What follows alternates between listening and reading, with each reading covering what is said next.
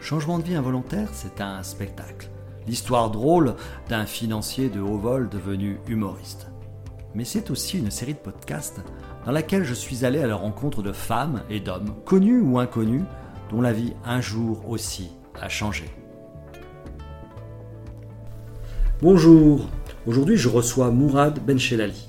Dans un scénario digne de Midnight Express, Mourad aurait pu ne jamais ressortir de l'enfer dans lequel il était malencontreusement tombé. Mais aujourd'hui, il a décidé de faire de son histoire un exemple et surtout de combattre la radicalisation. Bonjour Mourad. Bonjour Jean-Michel. Est-ce que tu peux nous expliquer quelles sont aujourd'hui tes, actions? Alors je suis euh, médiateur interculturel et du fait religieux pour une association euh, qui prend en charge euh, un public sous main de justice dit radicalisé. C'est-à-dire que nous accompagnons d'anciens détenus qui ont un parcours de, djihad, pour la plupart, dans, leur, dans leur réinsertion en milieu ouvert, c'est-à-dire après la détention. Donc euh, c'est pour la pénitentiaire qu'on fait ça. Donc c'est ce qui prend la plus grande partie de, mon temps. Et en parallèle, je continue à faire des actions de prévention pour les jeunes euh, en particulier, euh, comme, je comme je le fais depuis, depuis, quelques années. Et concrètement, comment ça se passe, ces actions de, je dirais de, à la fois de prévention et de déradicalisation? Bah, Les actions de prévention, l'idée c'est de alors, à travers mon parcours, déjà, c'est de, de leur apporter euh, un témoignage qui est de nature à leur montrer l'envers du décor de ce que peut être euh, l'embrigadement sur une terre de djihad. C'est-à-dire qu'on a des jeunes qui souvent idéalisent, euh, simplifient, n'ont pas, forcément, contrairement aux idées reçues, énormément d'informations, de bonnes informations en tout cas sur la réalité de ce qu'implique le départ vers, vers, ce genre de zone de guerre si je fais référence à la Syrie par exemple, ou, euh, même l'Afghanistan. Et l'idée c'est de leur raconter euh, bah, à travers mon parcours les conséquences que ça a eu pour moi et que ça peut avoir pour eux en fait. Dans l'idée, l'objectif est, de, les dissuader, ceux qui, seraient tentés de, et on estime à combien aujourd'hui le nombre de jeunes français ou françaises, ou moins jeunes, qui partent dans, ces pays? Bah, C'est très difficile à dire, d'autant plus que ceux qui, veulent partir n'informent pas au départ. c'est euh, sûr qu'ils n'envoient pas un, bulletin pour le dire. Donc euh, donc c'est difficile à savoir. Tout ce que nous savons, c'est que euh, certes, il y, a moins de départs vers la Syrie parce que l'État islamique a perdu du terrain, mais en même temps, on sait que les idées de Daesh, elles perdurent dans les esprits, euh, dans les mentalités. Et on a encore beaucoup de jeunes qui seraient tentés euh, de partir. En tout cas, du point de vue de la radicalisation, on est loin d'être sorti, sorti d'affaires. En fait. Et sur la partie donc, des, des radicalisations de, de gens, donc, de djihadistes euh, qui, étaient, qui, ont passé, qui ont fait un séjour en prison, Là, comment est-ce que vous estimez votre, votre travail, le, enfin, le, le taux de réussite? Est-ce que, est -ce que vous arrivez à le mesurer? Est-ce que tu arrives à le mesurer? Là aussi, on est modeste. On est modeste et puis on, D'abord, la vraie question, c'est peut-on le quantifier? Est-ce qu'on peut vraiment le mesurer? Euh, Après, il y a les faits. Les faits montrent que la plupart des personnes que nous accompagnons se réinsèrent.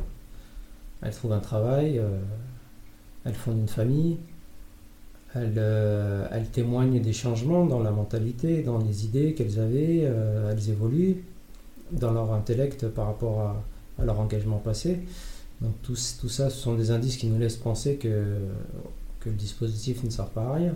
Après, de là à dire que ça réussit, qu'on aurait trouvé la recette miracle ou la technique pour les désengager, ça ce serait, ce serait mentir en fait. On n'a pas cette prétention. Et là, concrètement, là, quelles sont les actions que vous faites que tu vas, quand tu vas en, en, fait, on sortie de prison hein Ouais. Alors, on est, moi, je fais partie d'une équipe pluridisciplinaire et c'est tout, tout, ce qui fait la force du dispositif. Moi, je suis médiateur interculturel et du fait religieux, c'est-à-dire que moi, je vais plutôt travailler sur l'idéologie. C'est-à-dire que je vais pouvoir échanger avec les personnes sur la religion, sur euh, pouvoir aussi faire du culturel avec ces personnes. Enfin, l'idée, c'est de pouvoir les aider à voir les choses différemment. Et alors, euh, et autant que faire se peut, les aider à avoir un esprit critique sur, euh, sur la propagande djihadiste. Donc ça, c'est le vœu pieux. Après, c'est la, la, réalité est toujours plus complexe, mais en tout cas, c'est ça l'idée. Ensuite, on a un psychologue, parce qu'on sait qu'on a des personnes qui ont eu des, qui ont eu, des difficultés ou, en tout cas des traumatismes, par exemple, par rapport à leur détention. On a des éducateurs spécialisés, dont l'idée ce sera de travailler plus sur le côté éducatif, euh, pour faire des sorties par exemple avec les personnes, les accompagner dans leur milieu de vie, euh, de pouvoir euh, faire avec elles des activités qui, peuvent les aider aussi à avancer. Et puis on a aussi un chargé d'insertion qui lui sera plus plutôt sur l'angle professionnel pour, pour aider aux démarches de ceux qui, qui cherchent à l'emploi. Et après, comment arriver à, ce que ces personnes ne soient pas marquées au fer rouge alors que même elles sont dans la bonne voie et qu'elles ont envie de, sortir du, djihadisme? Bah, c'est là que notre rôle prend tout son sens, c'est-à-dire que nous essayons aussi d'être, euh, un appui, un soutien par rapport à ces personnes, pas forcément une garantie, mais en tout cas, euh, on, puisse, on, essaie de faire une synthèse, faire des rapports pour montrer l'évolution de la personne, de rendre des comptes sur son évolution et on essaie d'apporter de, en tout cas des faits, des arguments pour montrer que la personne est sur, le, sur la bonne voie. Et, ça marche, enfin, c'est des choses qu'on arrive à faire. Parfait. Alors si on revient euh, quelques années en arrière, quand tu avais 18-20 euh, ans, c'était quoi tes rêves? C'était quoi tes... Quoi tu... Moi je travaillais dans le social déjà. Tu travaillais déjà, dans, le social? social J'étais agent de vie sociale, c'est comme ça qu'on disait. J'étais d'ailleurs déjà agent de médiation. C'est-à-dire que je travaillais pour une association qui regroupait l'ensemble des bailleurs euh, sociaux de la ville de, de Rio. Mhm. Et on, patrouillait dans le, dans le quartier pour, euh, pour essayer d'améliorer le cadre de vie des habitants. Et, l'idée, c'était d'aller parler avec les habitants, les, jeunes et tout ça, pour essayer de faire en sorte de régler des, des conflits, par exemple. Donc ça, c'est ce que j'aimais faire. Et après, moi, je voulais continuer. Je n'avais pas d'idée précise. Mais en tout cas, je voulais rester dans le social. C'était une chose que j'aimais bien faire. Et ton papa était imam hmm. à Rieux À Vinicieux. À Vinicieux. Et c'est ça qui t'a incité à vouloir partir pour euh, approfondir ta, euh, la religion et la euh, plus, Non, c'est plus complexe que ça. C'est beaucoup plus complexe que ça. J'ai un père qui en effet était imam, plutôt engagé, c'est-à-dire qu'il ne se contentait pas de guider la prière comme tous les imams à la mosquée. Il avait aussi un discours qui était très militant puisqu'il expliquait que les musulmans étaient une communauté internationale, que c'était des frères, que, chaque croyant devait, avoir, euh, devait être fraternel, euh, devait se soucier de la cause des musulmans, etc. Et puis il n'était pas simplement dans le discours puisque lui-même avait participé à une, euh, une association humanitaire pour la Bosnie. À l'époque, c'était en 93-94, pour le, conflit euh, d'ex-Yougoslavie, où il a participé à un convoi humanitaire. Il y a apporté des vêtements et des médicaments pour les civils bosniaques. Et puis, il se fera capturer plusieurs mois, euh, enfin, lors d'un dernier voyage pendant plusieurs mois. Il était emprisonné par les Serbes. Alors, été médiatisé à l'époque. On parlait des otages français. Il a été libéré au bout de quelques mois. On ne sait pas trop hein, les raisons pour lesquelles il avait été arrêté. Probablement qu'il était considéré par les Serbes comme faisant, comme étant allé aider euh, les, les euh, bosniaques. En tout cas, quand il était libéré, c'est un événement qui nous avait tous marqué dans la famille, forcément, parce qu'il y avait un comité de soutien, parce que tout le monde en parlait, et puis on s'était très inquiété pour mon père. Et je pense que ça a le point de départ, non pas de mon engagement à moi, mais plutôt de celui de mon grand frère. Moi, j'étais encore un gamin, j'avais 10 ans. Mais j'avais un grand frère qui lui était plus âgé, Hakim, qui lui euh, semblait vouloir euh, s'identifier à mon père et l'imiter. Je dis ça parce que j'avais remarqué qu'il commençait à pratiquer, à voyager aussi. Et c'est ce grand frère qui, à force de voyager et de faire des rencontres pendant des années d'ailleurs, va découvrir l'Afghanistan à travers des personnes qu'il aura rencontrées en Angleterre, à Londres. Et c'est comme ça qu'il va se retrouver lui-même euh, en voyage là-bas. Donc il passe plusieurs mois en, Afghanistan et puis à son retour, il considère que la première de ses missions, c'est de convaincre son petit frère de faire le même voyage. Alors quand il revient, il a changé. Il est plus pratiquant, il est beaucoup dans le jugement. Il explique que ce voyage en Afghanistan était une révélation pour lui, puisqu'il y a découvert un État islamique, celui des talibans, et que de son point de vue, c'est le vrai islam. Et qu'en France, les imams sont déségarés. Est-ce qu'on peut dire qu'il s'était radicalisé? Euh, en tout cas, il avait épousé l'islam radical des talibans. Mm. Ça, c'est une évidence. Je dirais qu'il était plus dur. Et je dirais qu'il avait, qu'il s'était bien démarqué de l'islam euh, que mon père nous avait donné euh, dans notre éducation. En tout cas, il considère que moi-même, je suis un mauvais musulman puisque je ne vais pas à la mosquée, parce que je sors avec une fille, etc. Et, et, il pense que partir en Afghanistan, pour moi, ce serait un moyen, de son point de vue, bah, de rentrer dans le droit chemin en fait. Donc il me parle de ce pays en me disant que je devrais y aller, que ce serait une bonne idée, que ça ferait du bien pour ma foi, que je pourrais faire les mêmes rencontres que lui. En tout cas, euh, il argumente pour démontrer que finalement ce serait, euh, ce serait bien quoi. Alors moi, quand il m'en parle la première fois, j'ai 15-16 ans. Ça ne m'intéresse pas beaucoup. D'abord, l'image des talibans, elle ne m'attire pas du tout avec ce que je vois à la télévision. Alors lui me rassure en me disant que c'est les médias qui diabolisent, que les talibans sont pas si méchants, qu'on montre les mauvais côtés, euh, mais qu'il y a aussi de bons côtés. Enfin bref, il évacue cet argument. Puis en même temps, il explique que lui-même y a été et qu'il n'y a aucune raison de s'inquiéter puisqu'il y a passé plusieurs mois et qu'il est revenu sans être embêté ni même traumatisé et que en fait, euh, c'est plutôt un pays magnifique. À l'entendre, c'est une destination de rêve, de vacances.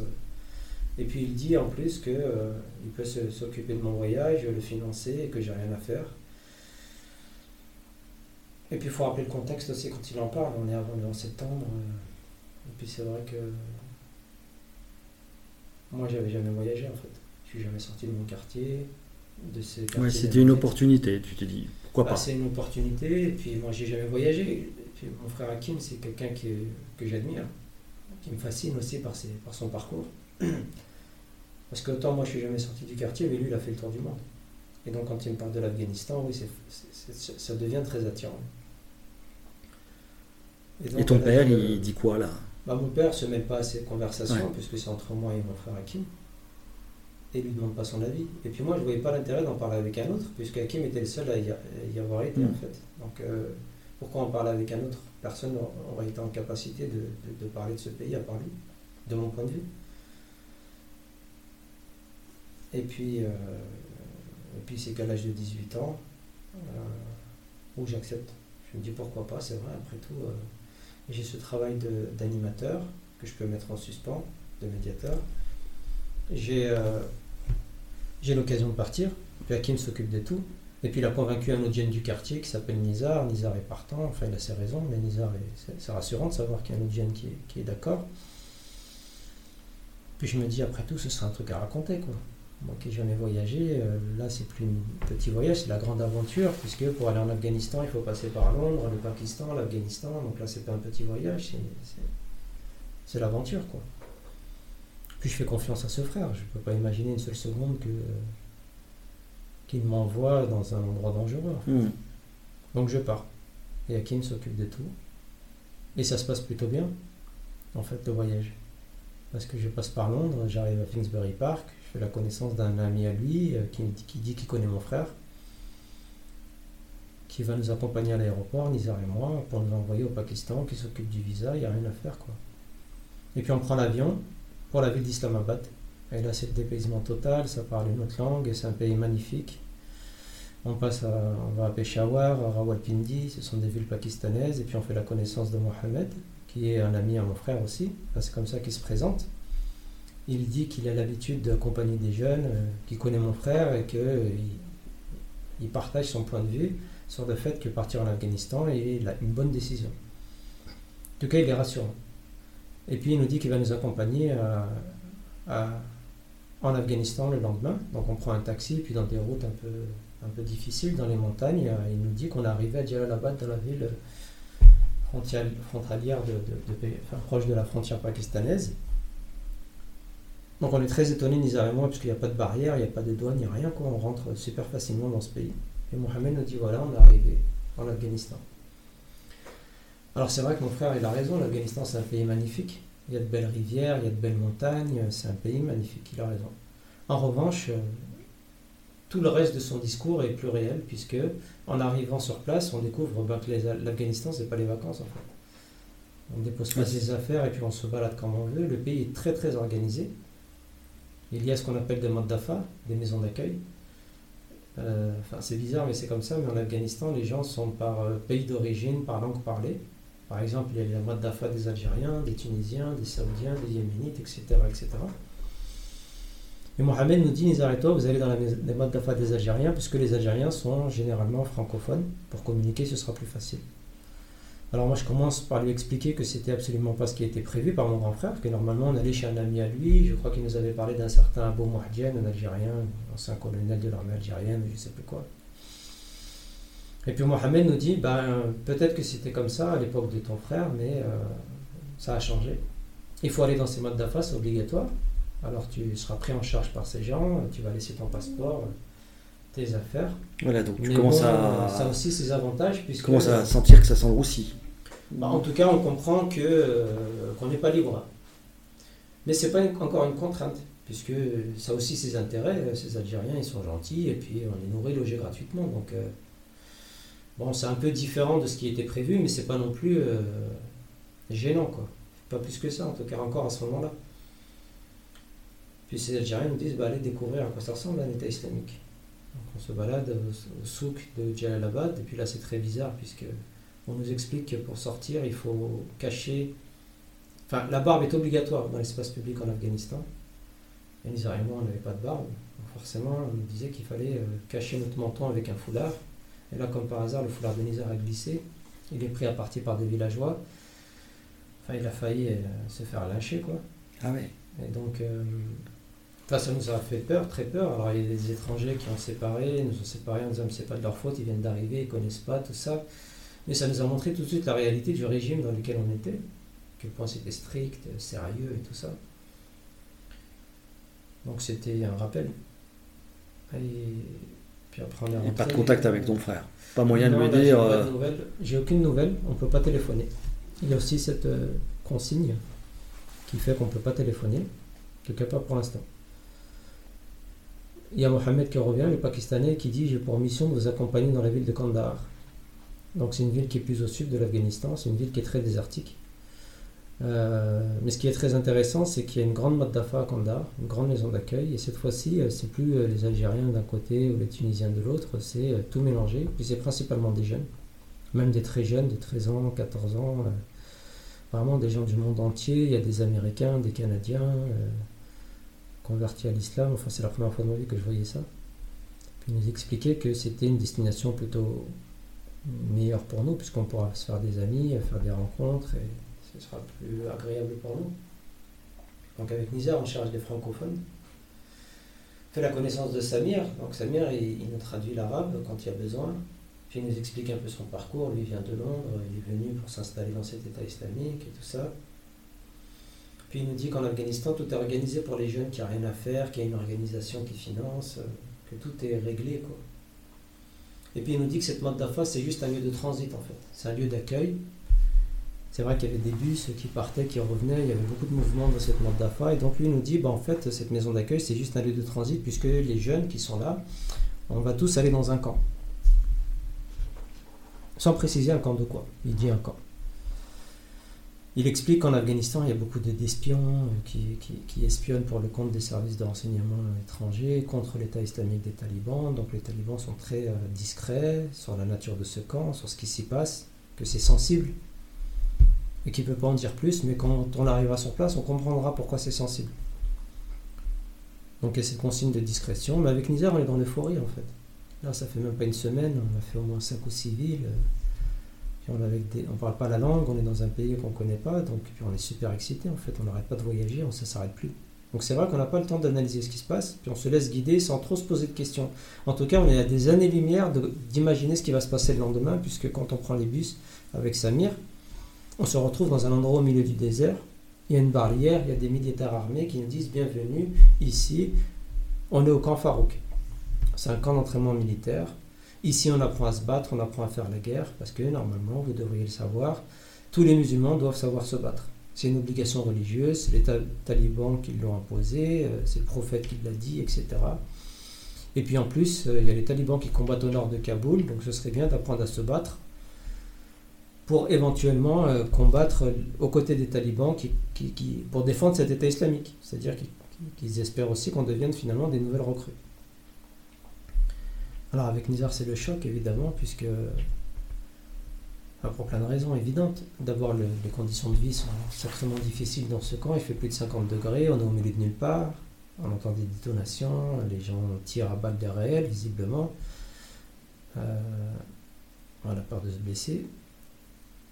Et puis- les autres personnes qui arrivaient dans ce camp, elles étaient comme toi, arrivées, euh, tu dirais, euh, embrigadées sans savoir vraiment où est-ce qu'elles allaient arriver. Euh, Il y, avait deux tout, je dirais. C'est-à-dire qu'il y en avait beaucoup comme nous.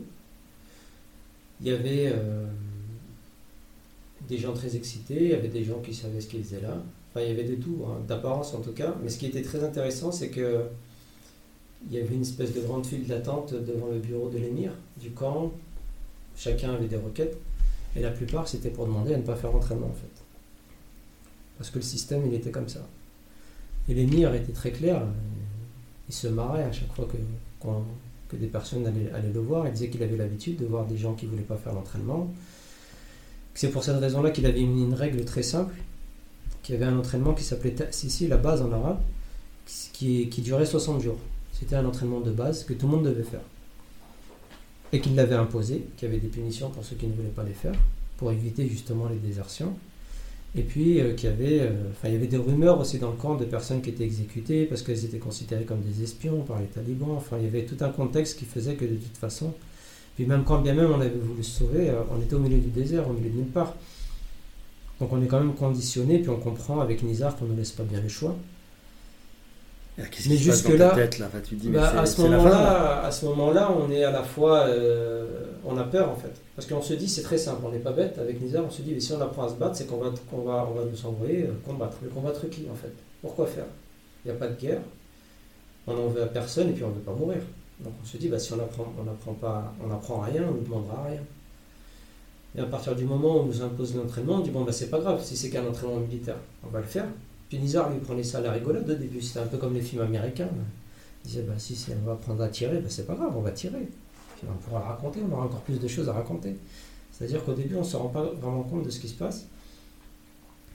Alors l'entraînement commence, puis il y a un entraînement euh, physique, il y a des randonnées, il y a un parcours, euh, on rampe, euh, on dort très peu, on mange très peu, enfin on sent que l'objectif au départ de cet entraînement c'est de nous endurcir, et puis il y a un entraînement au maniement des armes commander monter, remonter une Kalachnikov, tirer au pistolet, tirer au lance-roquettes, lancer des grenades.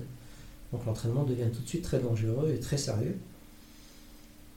Et puis dans ce camp, il y a des instructeurs, des profs, on va dire ça comme ça, qui, qui ont leur version de la guerre, leur vision de la guerre. Et eux expliquent que dans la guerre, parfois, la fin justifie les moyens. Et donc, euh, poser des bombes, faire des attentats, finalement, c'est un outil comme un autre que dans la guerre, c'est pas que se battre euh, face à face euh, avec des armes comme dans les films, mais c'est aussi, euh, c'est parfois asymétrique. En tout cas, moi, ça cassait complètement les représentations que j'avais de la guerre. Donc, il y a l'entraînement en maniement des explosifs, comment faire exploser une charge de TNT, fabriquer un détonateur avec des composants électroniques. C'est-à-dire qu'à ce moment-là, on bascule non plus d'un entraînement militaire, mais d'un entraînement terroriste. Alors au début, je ne me rends pas trop compte, mais je vais vraiment me rendre compte de, ça le vendredi. Pourquoi le vendredi? Parce que le vendredi, c'est le jour de repos, il y a des imams qui viennent faire des discours, et puis il y en a un qui vient. Alors je resitue la date, c'est vrai que je n'ai pas précisé, mais là on est, entre, on est entre juillet et août 2001. Donc j'ai 18 ans, Nizar a 20 ans. il y a un imam qui vient faire des discours. Il vient expliquer que... Euh, enfin moi je ne comprenais pas grand-chose parce qu'il parlait en arabe. D'abord, quand il arrive, euh, il y a toute une mise en scène. Il est dans un 4x4 aux vitres teintées, il a des gardes du corps, on ne sait pas qui c'est, mais on sent que lui, il n'est pas comme les autres, puisqu'il semble mm. être quelqu'un d'important, puis tout le monde se précipite vers lui pour lui serrer la main. Et puis, euh, Samir traduit un petit peu, donc pas grand-chose que je comprends de son discours, mais ce que je retiens, c'est qu'il est très focalisé sur les Américains. Il explique que euh, les Américains, ce sont les ennemis des mécréants, les chefs des mécréants, les plus grands ennemis de l'islam et que c'est la cible prioritaire sur laquelle les musulmans devraient se concentrer et, et, attaquer. Quoi. Et puis il explique, et puis surtout, moi ce que je retiendrai le plus de son, de son témoignage, qui m'a, même fait froid dans le dos, c'est qu'il est, venu, il prenait les attentats suicides. C'est-à-dire qu'un jour, il nous a regardé en nous disant, les jeunes, vous les jeunes, même si vous êtes jeunes, je vous conseille de commettre des attentats suicides. Pour moi, c'est un outil comme un autre. Et je vous encourage à utiliser cette technique. Que psychologiquement, les musulmans n'ont pas assez accepté, ne euh, sont pas assez préparés à ça, et ils devraient être préparés à ça. Puis il est reparti, il a dit ça très tranquillement. Ah, c'est glaçant quand on écoute un. c'est vrai que c'est ça fait froid dans le dos enfin, d'écouter, de, de, voir bah, en fait, euh, c'est le contraste entre une telle gravité de propos et puis la manière avec laquelle c'est dit. En fait. Il dit ça très tranquillement, très posément. C'est ce qui m'a frappé le plus en fait. Et ce qui m'a frappé aussi, c'est à quel point beaucoup euh, adhéraient, étaient d'accord avec ça. Mais ils avaient l'air d'adhérer très facilement en fait. Nizar tombe malade parce que l'entraînement est trop difficile, il va à l'hôpital, donc il a le droit de sortir. Mais moi je dois terminer l'entraînement, j'ai pas le choix. Il y a l'entraînement en topographie, de technique de montagne, enfin bref, l'entraînement est très complet. Mais au bout de 60 jours, l'entraînement se termine et j'ai qu'une envie, bah, c'est de retrouver Nizar et pour rentrer à la maison. Donc je le retrouve, je dis Nizar, on se casse. Franchement, on rentre au quartier, euh, ça craint, on peut pas rester là. Maintenant qu'on a appris à faire tout ça, tout ça c'est pas gratuit, euh, qu'est-ce qu'on va nous demander? Nizar me dit oui, bien sûr, on repart à là-bas, on prend nos passeports, nos affaires, on rentre à la maison. Mais ce qu'on ne sait pas, c'est que, enfin, quand on sort de ce camp d'entraînement, nous sommes autour du 13 septembre 2001. Et on apprend, euh, enfin, on discute avec les Algériens, on leur dit qu'on veut rentrer, ils nous disent qu'on ne peut pas. Surtout pas maintenant.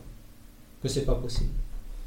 Alors on leur demande pourquoi, on leur dit qu'on avait encore nos passeports, nos billets d'avion, qu'on avait encore de l'argent, qu'on était épuisé par cet entraînement et qu'on avait une autre dose. Autant on voulait des choses extraordinaires, mais là c'est quand même, c'est quand même pas la même chose, c'est plus les vacances quoi.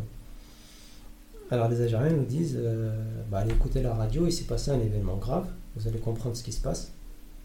J'ai pas besoin de vous expliquer, vous comprendrez de vous-même. Et à la radio, sur RFI, on entend qu'il y a eu une attaque à New York, qu'il y a deux avions qui sont rentrés dans des tours, qu'il y a des milliers de morts, et puis on entend parler d'Afghanistan, puis on entend parler d'Oussama Ben Laden. Et Oussama Ben Laden, c'était ce fameux imam qui était venu parler dans ce camp d'entraînement, qui était venu, il prenait les attentats suicides, c'était lui en fait. Et donc on comprend qu'il y a un lien direct entre ces attaques et le camp. Et cet attentat et le camp et l'Afghanistan en fait. Donc s'il y avait bien un endroit où il ne fallait pas se trouver au moment du 11 septembre, c'était bien celui où nous étions. Donc le piège se referme puisque les Algériens nous disent que les Américains arrivent. On rentre en guerre avec les Américains. Tu penses à ton frère, tu lui dis mais quelle galère il, m'a mis bah, Je pense à mon frère, je pense à moi, je pense à ma famille, je pense à plein de choses qui se bousculent, plein d'idées qui se bousculent dans ma tête. Et j'ai très peur parce que ça veut dire quoi On rentre en guerre avec les Américains, qu'est-ce qu'ils vont faire? Enfin, Moi, si je me souviens de la capacité de frappe euh, des Américains, je pense tout de suite à Hiroshima, donc je me dis, ils vont nous envoyer une bombe nucléaire, puis vu l'ampleur de l'attaque, ils vont se venger gravement, quoi. Et puis les apparences jouent quand même contre nous. Euh, j'aurais beau expliquer que j'étais là euh, sans, sans, le vouloir, c'est quand même difficile à... Les apparences oui. m'aidaient pas, quoi. Et cas, on comprend que là, euh, le piège se referme avec Nizar et qu'il n'y a plus qu'à attendre. Et les Américains interviennent très vite, ils commencent à envoyer des missiles, les B-52, les, bombardiers ensuite, pardon, les B-52. Et, c'est la, la, terreur, puisque les, les, Américains bombardent à Kandahar, à Kaboul, à Diyarbakir. Un bombardement, c'est très impressionnant. Les bâtiments qui explosent, le ciel qui tremble, le, enfin, le ciel qui devient rouge. Il y a beaucoup de morts, parce que les Américains vont regarder principalement les positions des talibans, mais il y avait aussi les, civils qui mouraient. Donc c'était la panique en fait. Et la frontière au Pakistan est fermée. En tout cas, il n'y a que les enfants et les femmes qui peuvent passer apparemment. Et puis un jour, les talibans qui ont perdu la ville de Kaboul, euh, face à un groupe d'Afghans qui s'appelle l'Alliance du Nord, qui est très en colère puisqu'ils ont perdu leur chef euh, qui a été assassiné deux jours avant le 11 septembre, le commandant Massoud. Donc elles, euh, arrivent euh, à Jalalabad pour récupérer aussi cette ville. Sauf que on nous dit qu'ils sont susceptibles de nous capturer, voire nous tuer, parce qu'ils considèrent qu'on fait partie aussi des talibans, puisque nous sommes là euh, à leur côté. Et donc les talibans s'enfuient, et nous on est, on est pris en tenaille en fait. Il y a l'Alliance du Nord qui arrive, il y a les bombardements sur nos têtes, bombardements américains, puis il y a la frontière au Pakistan qui est fermée. Et donc là, c'est plus qu'une question de vie ou de mort, comment on fait pour s'en sortir? C'est la question qu'on se pose avec Nizar, avec les étrangers qui sont là. Et donc on décide de passer par les montagnes. On va trouver un chemin, on va se débrouiller. On est à pied, ça va prendre des semaines, on a quelques provisions, on dort très peu, il fait très froid, puis on monte en altitude et puis il y a l'hiver qui avance en plus. Et, et donc ça va prendre plusieurs semaines. Il y a des gens qui vont commencer à mourir de faim, de froid, de ces bombardements. Nizar et moi, par miracle, en décembre 2001, on trouve un guide grâce à, quelques personnes et on réussit à passer dans un village qui s'appelle Parachinar. On est hébergé par des villageois euh, qui sont très hospitaliers au départ. C'est-à-dire qu'ils disent qu'ils sont d'accord pour nous aider. On leur explique que pour nous c'est très simple. Il suffit qu'ils nous accompagnent à la ville d'Islamabad pour pouvoir rentrer chez nous, qu'on avait encore nos passeports, nos billets d'avion. En tout cas, on est dans l'euphorie, ça y est, on a réussi à fuir la guerre, on est vraiment super content, quoi. On reprend des forces et euh, ils décident de nous emmener euh, dans une grande salle dans leur village pour faire une réunion de ce qu'ils disent. Et puis là, quelque chose de bizarre, c'est qu'ils nous enferment dans cette, dans cette salle. On est plusieurs euh, centaines de personnes. Et là, on voit débarquer les forces spéciales pakistanaises qui viennent nous capturer. Ils nous mettent une gagoule sur la tête, ils nous attachent avec des cordes et nous jettent dans des camions. Et puis là, on se retrouve prisonniers de l'armée pakistanaise, les forces spéciales. là, c'est Midnight Express qui commence. C'est violent. C'est violent puisque la capture elle-même déjà est violente. On ne comprend pas pourquoi d'ailleurs. Est-ce que c'est le fait d'avoir passé la frontière illégalement? C'est quand même disproportionné. On est dans une caserne militaire. Les Pakistanais sont violents, on mange très peu, on a des entraves aux pieds, on mange qu'une fois par jour. Enfin, ils s'en prennent un au hasard et le tabassent. il y a une, une guerre psychologique et physique. En tout cas, euh, des intimidations, quoi. Et ça va durer un mois. Au bout d'un mois, il y a un officier pakistanais qui vient nous voir et qui nous dit euh, un soir, euh, un peu en cachette, en nous disant voilà, il faut que je vous dise la vérité, en fait, mon armée vous a capturé pour vous vendre aux Américains. Moi, personnellement, je pense que c'est pas bien, je suis musulman, je suis de l'autre côté, je, pense qu'on devrait vous libérer. Mais je peux rien faire, c'est mon armée qui a décidé ça. Et il dit, je vais vous prendre en photo deux par deux, puis ces photos, je vais les garder, je vais les mettre sur Internet, et puis elles circuleront. Comme ça, je vais dire aux gens que vous êtes passés par là. Que si on s'imagine le pire, les Américains ne pourront pas vous faire disparaître. Et c'est ce qu'il va faire, il va nous prendre en photo. Ça vous a sauvé la vie Enfin, ça t'a sauvé la vie? Peut-être, je ne sais pas. Ce qui est sûr, c'est que cette photo, on l'a retrouvée. Euh, enfin, des prochains mois sont tombés dessus. Mais ce jour-là, moi, quand j'apprends que je vais être remis aux Américains, c'est plutôt une bonne nouvelle. Je me dis qu'ils vont voir que je suis français, et puis avec les relations diplomatiques, tout ça, avec mon passeport, ils vont me remettre à la France, et puis ça devrait aller vite. Mais force est de constater que le lendemain, quand on est remis aux Américains, les Américains sont au moins aussi violents que les Pakistanais, puisqu'ils nous capturent. Et ça recommence la cagoule sur la tête, sauf que là, on n'est plus attaché dans un camion, on est attaché dans un avion. Donc on se dit, là, c'est pas pour aller dans la porte à côté. Et en fait, les Américains nous ont capturés pour nous renvoyer en Afghanistan ce pays qu'on avait mis euh, tant de temps à fuir, dans la ville de Kandahar, parce qu'entre-temps les Américains avaient récupéré cette ville, avaient construit une base militaire dans laquelle ils avaient construit un camp, dans lequel ils entassaient toutes les personnes qui capturaient un peu partout dans le monde. Donc on était dans une grande prison, vous voyez des gens débarquer du monde entier, pas simplement d'ailleurs d'Afghanistan ou du Pakistan. Et puis là vont commencer les premiers interrogatoires avec les militaires américains. Et puis ils vont nous expliquer tranquillement leur point de vue, ils vont nous dire que, euh, que tout ça est en réponse aux attaques du 11 septembre, qu'ils ont décidé de capturer tout le monde et qu'ils feront très plus tard. Mais qu'en tout cas, s'ils se fiaient aux apparences, euh, on faisait partie de cette organisation qu'ils appelaient Al-Qaïda. Alors on répondait, mais Al-Qaïda c'est qui? On dit, bah, Al-Qaïda c'est vous. Pour nous, c'est vous. Et puis voilà, moi je me disais que c'est pas grave. Je vais m'expliquer et finiront par comprendre. Alors moi je vais rester deux semaines à Kandahar, ça se passe mal ne vais pas rentrer non plus trop dans les détails, mais ça ressemble un petit peu à la prison d'Abu Ghraib, euh, sauf que les photos ne sont pas sorties. Et puis ensuite, je vais être transféré dans un autre camp, le camp Delta. Euh. Donc ça recommence, la cagoule sur la tête, on nous a rasé la tête et la barbe, on nous a mis euh, une tenue orange. Et au bout de 24 heures de vol, cette fois-ci, je débarque dans une base militaire américaine. Je pense que je suis aux États-Unis, mais j'apprends que je suis à Cuba, dans une ville qui s'appelle Guantanamo, dans un camp qui s'appelle le camp X-Ray. Donc c'est des cages en extérieur, des enclos. Il fait très chaud. On est totalement coupé du monde puisqu'on est dans une base militaire. C'est pas comme une prison classique, hein. il n'y a pas de parloir, il n'y a pas de promenade, il n'y a pas de possibilité d'avoir un avocat ou de contacter ses familles. On n'a pas d'explication non plus euh, sur les raisons pour lesquelles on est, pas, on est détenu. On n'a pas de droit non plus puisque les Américains nous expliquent qu'ils ont choisi Cuba puisque comme on est à Cuba, les lois américaines ne s'appliquent pas, mais comme on est dans une base militaire américaine, les lois cubaines ne s'appliquent pas non plus. Donc c'est ni loi américaine, ni loi de C'est l'état de non-droit. Et ça va durer 4 mois. Et au bout de 4 mois, on est transféré dans un camp qui est tout neuf, une prison qui vient de se construire, qui s'appelle Delta. C'est des containers qui sont aménagés. La bonne nouvelle, c'est que les conditions d'hygiène sont meilleures. Il y a une toilette, il y a un robinet. En même temps, on se dit, bon, bah, si les Américains ont fabriqué une prison toute neuve, c'est pas pour y rester deux semaines. Et puis vont commencer les premiers interrogatoires. On l'a interrogé par la CIA, le FBI, les services de renseignement européens, même les policiers français. Et puis la plupart du temps, les interrogatoires se passent mal, sauf avec la CIA, qui utilise ce qu'eux ont appelé des techniques d'interrogatoire renforcées. Ce sont des méthodes d'interrogatoire. C'est-à-dire que la CIA se dit qu'elle doit faire souffrir les détenus psychologiquement et physiquement pour obtenir des informations. Donc c'est des techniques euh, qu'ils ont élaborées avec des psychologues, on le sait aujourd'hui. Enfin, il y a eu un manuel de la CIA qui, raconte ça, qui a été déclassifié au Sénat américain. Et euh, par exemple, il y a la privation de sommeil. C'est pas violent, c'est très simple, on est transféré d'une cellule à l'autre toutes les demi-heures. Donc c'est impossible de dormir. Au bout d'une semaine, quand on est bien épuisé, on passe à l'interrogatoire. Ou l'utilisation de la musique, par exemple.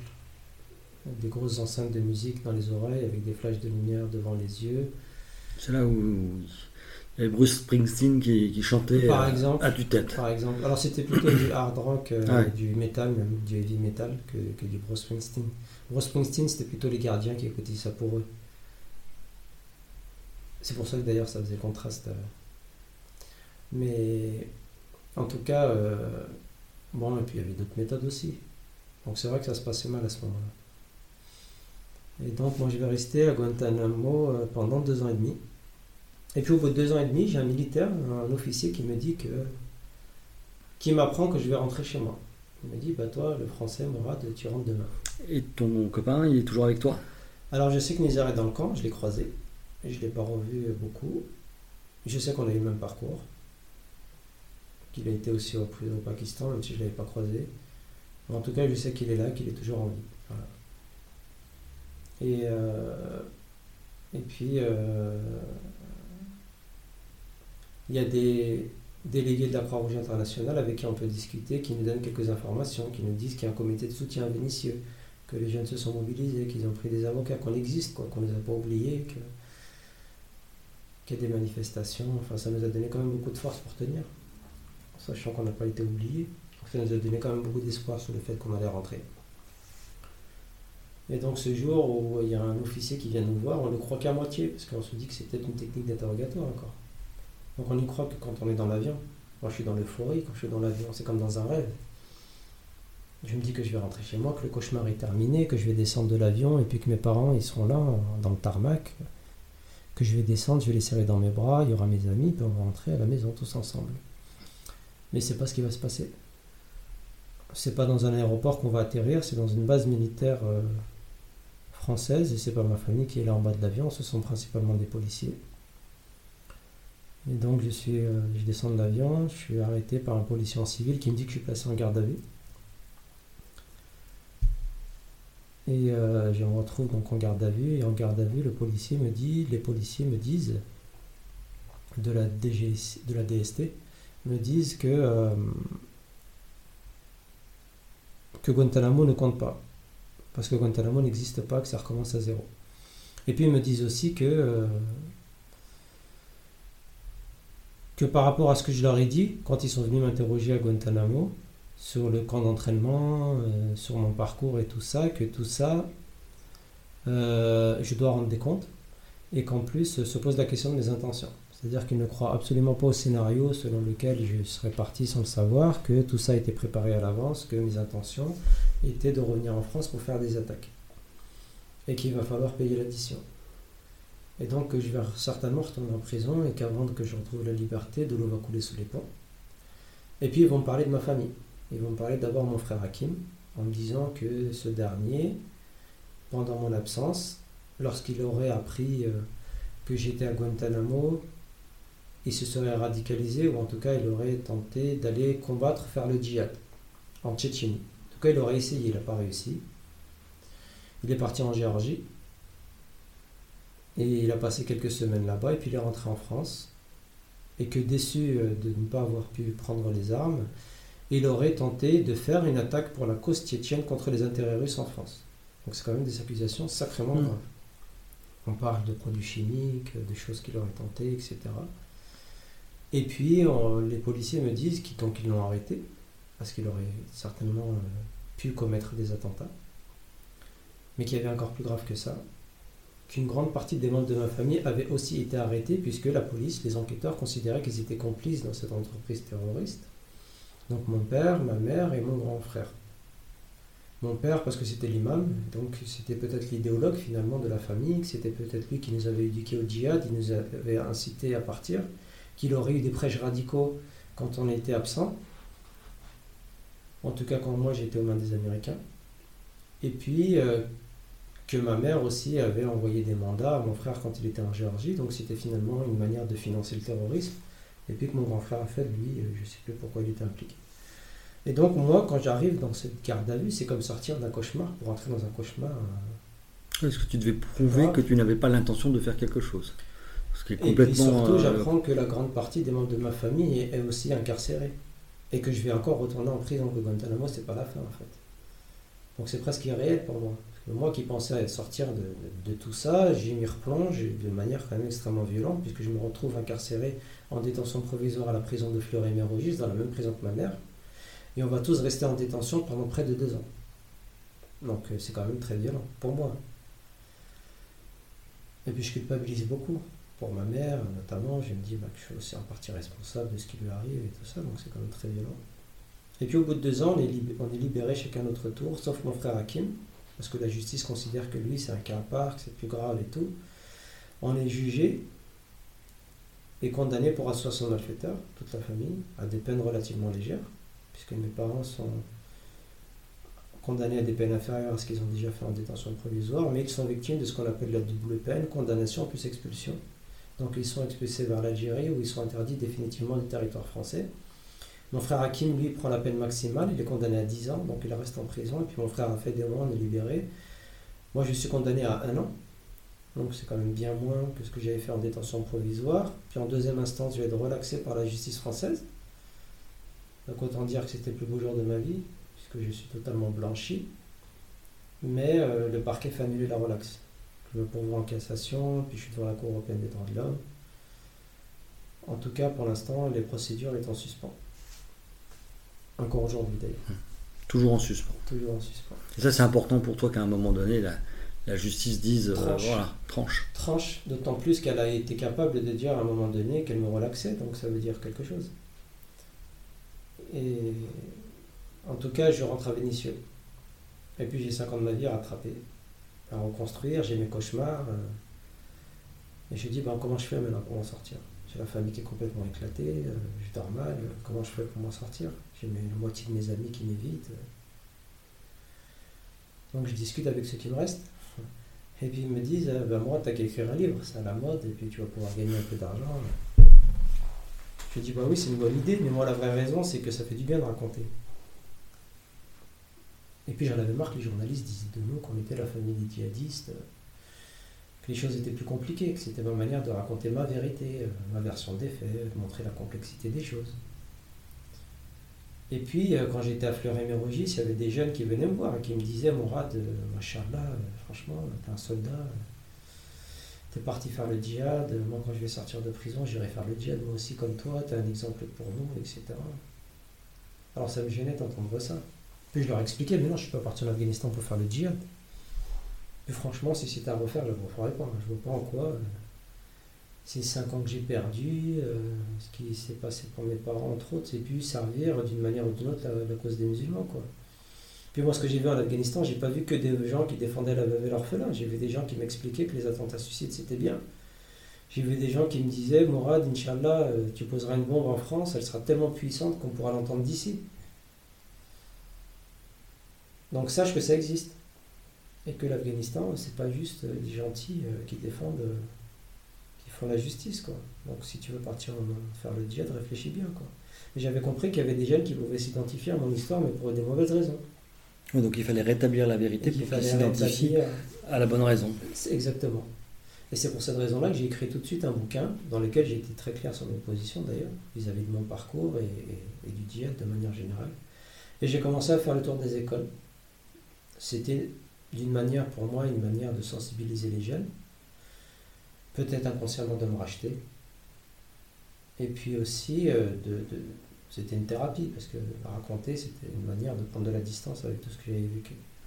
Et je le faisais et ça me faisait du bien. Et C'est comme ça que j'ai commencé ce travail de prévention en 2006. Et à ton, ton frère, tu lui en veux ou tu lui en voulais?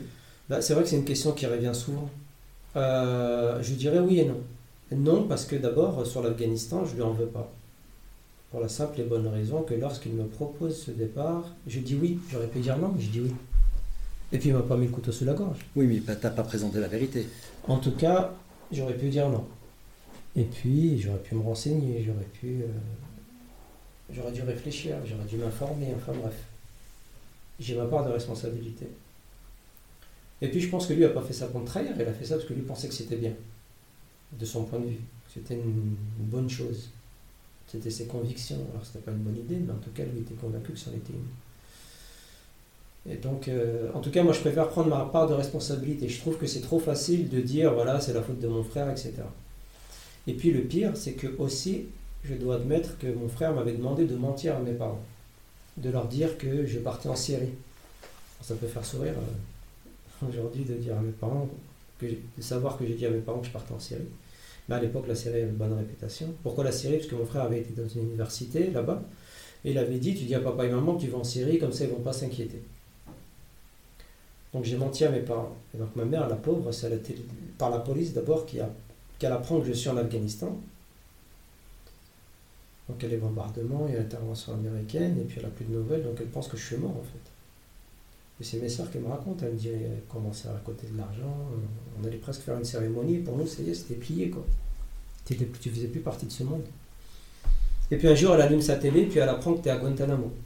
Donc maman à la fois elle est contente parce qu'elle sait que tu es toujours vivant, mais en même temps elle apprend que tu es... Euh, incarcéré à l'autre bout de la planète, que tu te fais torturer et tout ça. Donc la pauvre, pendant deux ans et demi, tout le temps de ton incarcération, elle ne dormait plus. Mais qui c'est qui l'empêchait de dormir? Ma mère, c'est pas Kim, c'est moi qui l'ai empêché de dormir. Et puis le pire, c'est quand je me retrouve moi-même incarcéré à Fleury, dans la même prison que ma mère. Je ne sais pas si on imagine ce que ça fait de se retrouver dans une cellule en recevant des lettres de sa mère, mais qui n'ont pas de timbre parce qu'ils viennent de l'autre côté du couloir avec une maman qui dit ma patiente, euh, pardonne-moi, c'est de ma faute, euh, etc. Donc c'est d'une telle violence que ça nous force à regarder ses propres responsabilités. Ça me force à me dire, et moi dans tout ça en fait Elles sont mes erreurs Qu'on oublie après euh, les Américains, la France, toutes les persécutions, on se dit, mais attends, et moi dans tout ça d'abord Et si tu devais dire voilà, les, les deux erreurs que tu as faites bah, De partir, de partir en fait de partir en Afghanistan. Alors bien sûr que ça a eu des, conséquences et, une ampleur que j'aurais jamais même pu imaginer, mais... Et puis d'avoir menti à mes parents aussi. Donc euh, je culpabilisais tellement, et puis de la voir aussi dans cet état. Est-ce que quand tu es parti, euh, ton frère t'a proposé de partir, il n'y avait pas à un moment donné une petite musique qui disait, euh, tiraillé, hein, ah, je sens pas le truc et puis finalement ça allait tellement voilà il y avait c'est compliqué parce qu'on a envie d'y aller parce que est-ce que bah, évidemment qu'il y a une part de moi-même qui trouvait qu'il y avait des choses qui étaient louches. Mais on n'a pas envie d'y croire à ce moment-là. Non c'est pire que ça. C'est que c'est ce qui excite. Par exemple je vais donner un exemple qui est très clair en fait qui pourtant aujourd'hui on se dit mais avec ça moi ça aurait dû suffire en fait il y a mon frère il me dit que tu dois partir avec un faux passeport il me dit, il faut pas partir avec ta vraie identité. Tu sais, là-bas, les Afghans, ils prennent les identités des Français. Enfin, ça ne tenait pas la route, son explication. Il me dit, il faut partir avec un faux passeport. Alors, je comprends, moi, je comprendrai plein de choses, en fait, plus tard. Les policiers me disent, mais Mourad, quand tu pars en Afghanistan, tu crois que tu pars avec une colonie de vacances ou quoi? Ton frère était inséré dans une filière qui était organisée pour embrigader des jeunes. Que si tu demandes de partir avec un faux passeport, c'était pour te soustraire aux autorités, pour, pour basculer dans la clandestinité, pour qu'on t'empêche pas de personne puisse t'empêcher de partir, même les services de renseignement. Alors évidemment, je ne le comprenais pas à ce moment-là. Mais de me faire passer pour, quelqu'un d'autre, c'était un jeu.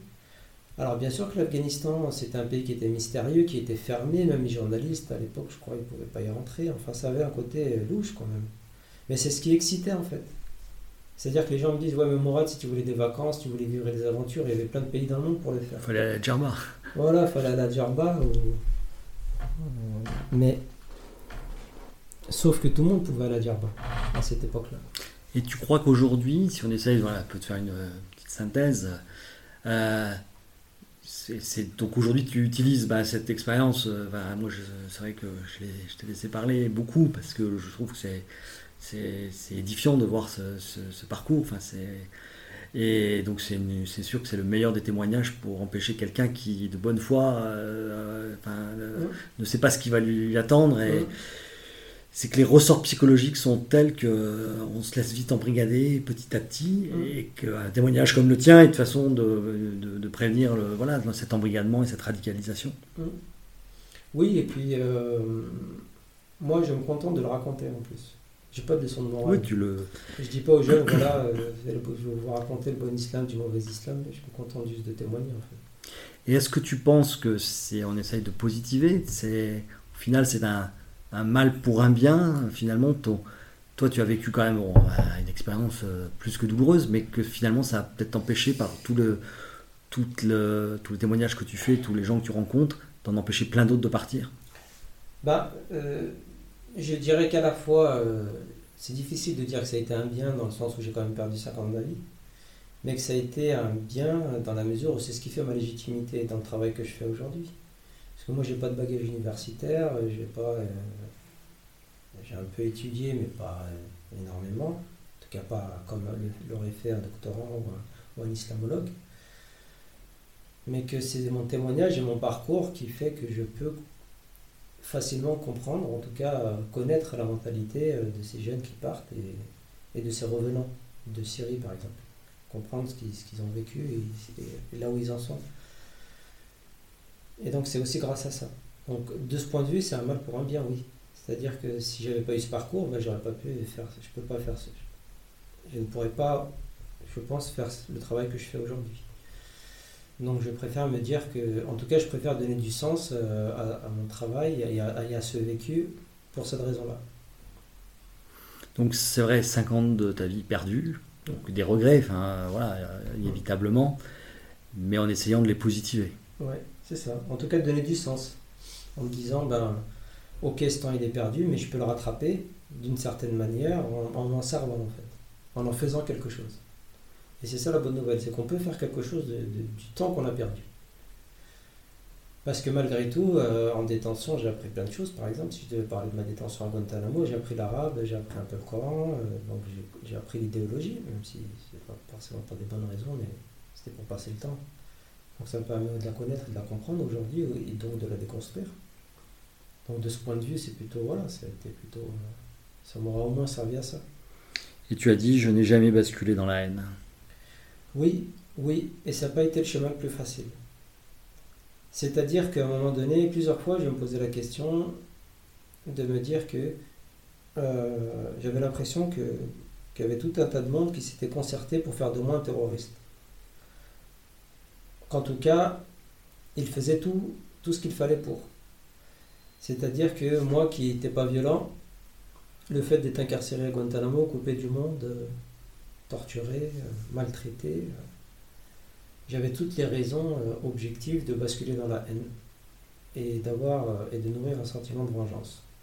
Mais je me suis dit une chose très simple. Je me suis dit, sauf que c'est pas moi. Que ce terroriste, cette bête féroce que certains disent, décrivent, c'est pas moi. Et que pour moi, la meilleure manière de le prouver, bah, c'était de rester moi-même. C'est-à-dire que je me disais, bah, moi, ma meilleure revanche, ce sera de rester moi-même. Alors, c'est pas le chemin le plus facile parce que ça demande un effort euh, considérable. Mais j'étais convaincu qu'un jour, j'aurais le dernier mot. Et pour moi, le dernier mot, c'était de rester le Mourad d'avant mon départ, en fait. Pareil pour la France, quand j'arrive en France et que je me retrouve dans la même maison que ma mère, là aussi, c'est difficile de ne pas vouloir se venger, mais en même temps, je me dis, est-ce que ça aiderait ma mère d'être violent, de, de, devenir haineux au contraire, ça donnerait que du crédit à ce juge d'instruction qui dit que je suis un mm. djihadiste euh, en puissance. Et tout ça, c'était pas. Que ce serait, euh, ce serait un échec en fait. Donc si je veux résumer, c'est de dire voilà, aujourd'hui tu, tu as essayé de trouver dans la sagesse et dans une certaine. Euh, voilà, ce qui n'est pas simple. ce, chemin de la sagesse qui t'a permis de, de, revenir à toi-même et de pas tourner la page parce qu'on ne peut pas tourner la page, mais d'écrire une nouvelle page de ta vie, des nouvelles pages de ta vie de façon positive en dans les autres. Ouais, c'est ça. On est dans les autres et, euh, et, et, en prouvant que j'ai pas changé. Parce que la chose sur laquelle beaucoup de personnes étaient d'accord. Quand je dis beaucoup de personnes, je pense aux Américains, à mes interrogateurs, ou même aux policiers français, par exemple, ou à juge d'instruction. Tous étaient d'accord sur le fait que j'avais changé. J'étais devenu un terroriste ou un djihadiste. Et je pensais qu'il ne suffisait pas de le dire, qu'il fallait le prouver. Et que pour le prouver, bah, c'était de faire ce que je fais, par exemple, aujourd'hui. Et un jour, je me suis retrouvé sur un plateau télé face à mon juge d'instruction. On était invités comme deux experts qui parlaient du même sujet, mais on était au même niveau. Et j'étais plus prévenu, j'étais un, invité comme lui. Il a été surpris de t'avoir sur le plateau Je pense. Alors, il n'a pas osé m'adresser la parole, mais, mais pour moi, c'était là, la vraie réussite, elle était à ce moment-là. C'est-à-dire que c'est à ce moment-là où j'avais le dernier mot. Où je me suis dit, ben là, c'est là que j'ai gagné, en fait. C'est là que j'ai eu. Que j'ai... La réussite, elle était là en me disant, ben voilà, lui qui m'accusait de plein de choses, j'ai pu lui prouver que j'étais, j'étais capable de que j'étais capable de, de, me reconstruire et, et, de donner des arguments euh, pour dire que, que je suis toujours le même. Quoi. Eh bien écoute, euh, Mourad, merci pour ce témoignage poignant. Euh, merci beaucoup. Et puis bravo pour aussi les, les actions que tu mènes contre la radicalisation.